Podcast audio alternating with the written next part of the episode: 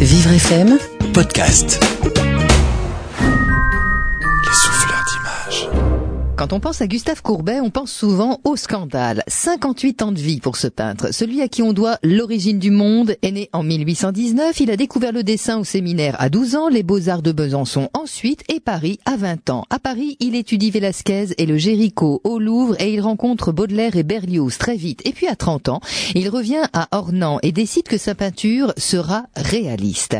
Et sa carrière se construira grâce à la stratégie du scandale, politique et artistique. Il a 38 ans quand les demoiselles du bord de Seine ont été peintes, deux citadines venues se rafraîchir un jour d'été au bord de l'eau, sensualité affirmée, franchise des visages et des attitudes, un sujet hyper moderne qui annonce la grande fortune picturale des bords de Seine célébrée par les impressionnistes une génération plus tard. Cette œuvre donc, singulière par son sujet, moderne, et son grand format, inhabituel, pour une scène de genre, bouscule les règles de l'art. Courbet, volontiers provocateur, déclencha un scandale critique en exposant les demoiselles au salon de 1857. On le regarde?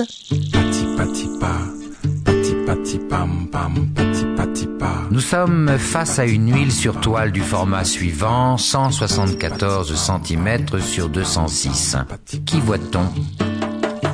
Deux jeunes filles allongées sur l'herbe, au bord du fleuve. Le ciel est bleu, la lumière semble être celle d'une fin d'après-midi. Sur la rive de notre côté, à mi-hauteur du tableau, une barque amarrée et un bouquet d'arbres sur la droite. Leur feuillage dense s'étend sur pratiquement toute la largeur du tableau. Il masque en grande partie le fleuve et le paysage au-delà. Au pied des arbres, à l'ombre, deux jeunes femmes sont alanguies dans l'herbe. En arrière-plan, en haut à gauche, un coin de ciel bleu surplombe le vert de la berge opposée et le fleuve d'un bleu aussi clair que le ciel.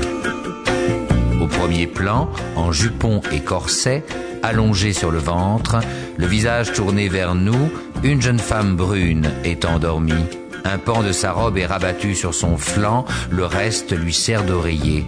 La robe écrue et gancée d'un pourtour de dentelle marron ocre, jupon et plus clair, d'un blanc bleuté, laisse découvrir la peau de ses épaules et de ses bras nus. Derrière la brune, allongée sur le côté vers nous, la tête reposant sur la main gauche, rêveuse, une seconde jeune femme. Elle porte une capeline de cotonnade, gantée de fines dentelles noires transparentes, un bracelet au poignet qui soutient sa tête, un bouquet de fleurs posé sur son ventre. Sa jupe semble de mousseline, couleur brique claire.